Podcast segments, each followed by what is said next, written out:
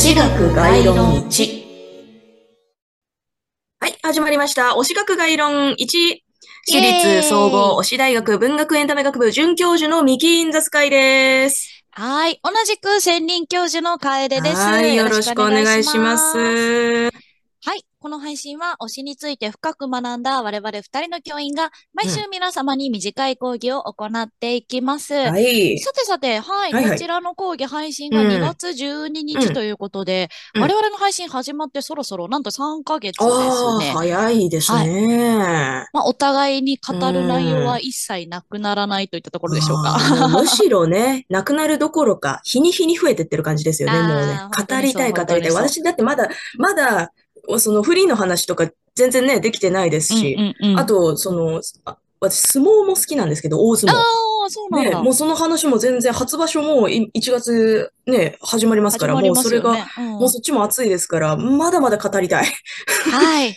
はまあ、い。そのわけで、その中で今日は一つ語ってもらいましょう。はい、いきますはい。よ。じゃあ、それでは、ミキ先生、よろしくお願いします。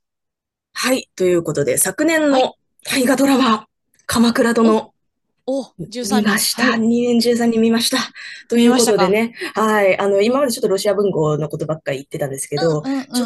なので、日本史とか大河ドラマとか、もう全然見ないし、興味もそんなになかったんですよ。なるほど、なるほど。詳しくないからちょっとわからないっていうのが正直なところで。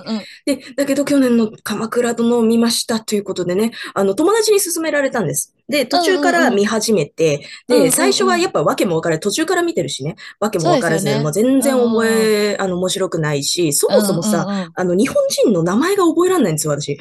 いや、あん日本人でしょ。そうそう、そうなんですけど、でもロシア人の名前が長いって言うじゃないですか、皆さん。長いですね。ね、アントン・パンプロブチ・チェーホフとかね。長いな。長い長い長いって言うじゃないですか。違う。日本人も大概長い。ね。例えば、鎌倉殿に出てきた北条小四郎義時。長。とか、それも、あの、エマ小四郎義時が本当であるみたいな。もう意味わかんない。意味わかんない。ロシア人名前変わんないから。そんな途中でこれ意味わかんない。三つある。どれで呼べばいいの？北条って呼べばいいの？小四郎って呼べばいいの？義時って呼べばいいのもうどれみたい？な。意味わかんないしうんうん、そう、そうなんだろうけど、でもちょっとそういうのもありつつ、だけどね、それで、まあだから最初ちょっとよくわかんないし、途中からだしよくわかんないなって思いながら、でもねうん、見続けた理由っていうのがあるんですよ。はい。それが、なんでしょう？山本浩二。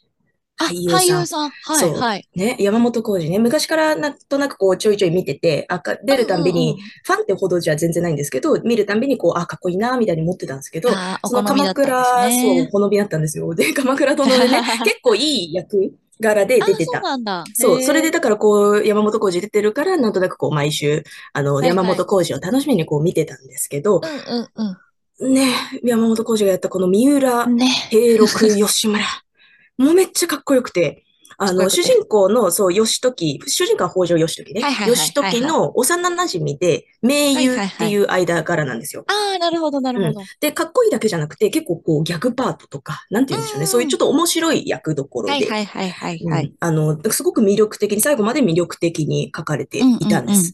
で、うんうんこの、平六のうん、ズバリ好きなところ。はい。どうぞ好きな。ところ。まず一つね、お顔。まあ、あ山本浩二の顔ですね。だから、山本浩二の顔ね。もう好みなんですよ。そう、ちょっと垂れ、垂れ目、そ う山本浩二垂れ目で、ちょっとこう、眉毛キャンキャンってしててっていう。あの顔が私好きね。ああいう顔が好きなんで、もうそれが大好き。一つ目。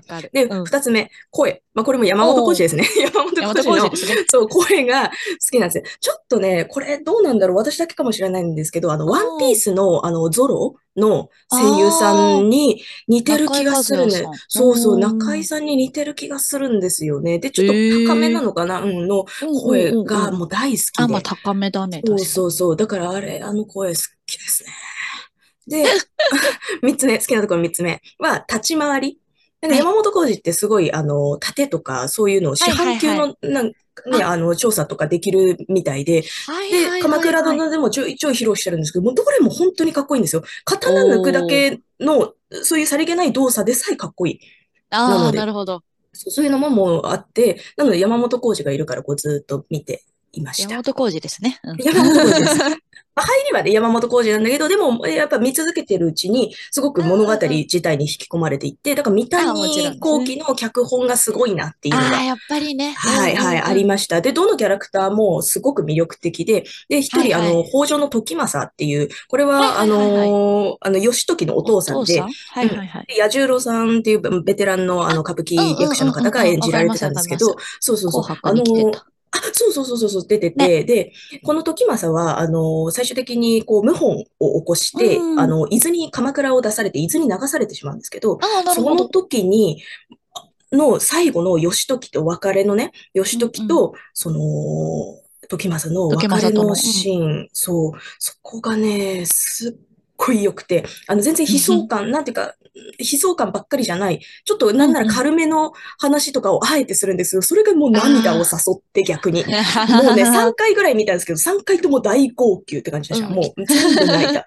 すごかった今も。泣きそう。今も泣きそう。で、それがもう一人ね、私の大好きな源中明っていう、これ生田斗真がやってたんですけど、あのね、これもなかなかいい演技でした。全然、あのーいい役じゃないんですよ。その悪者、どっちかというと悪者よのよりの役なんですけど、もう生田斗真の演技がもうめちゃくちゃ腹立つって感じの顔が上手くて、あ、も。う、すごい、なんだその顔みたいな。で、一番いいなと思ったのが、鶴岡八幡宮でね、あの、義時、北条義時をこう出し抜いて、出し抜いた時に、えーこう、バーみたいな顔するんですよ。あその時の顔がめっちゃ腹立つ感じで、すごいいいんで、まあ、ぜひ、それ45話ご覧ください。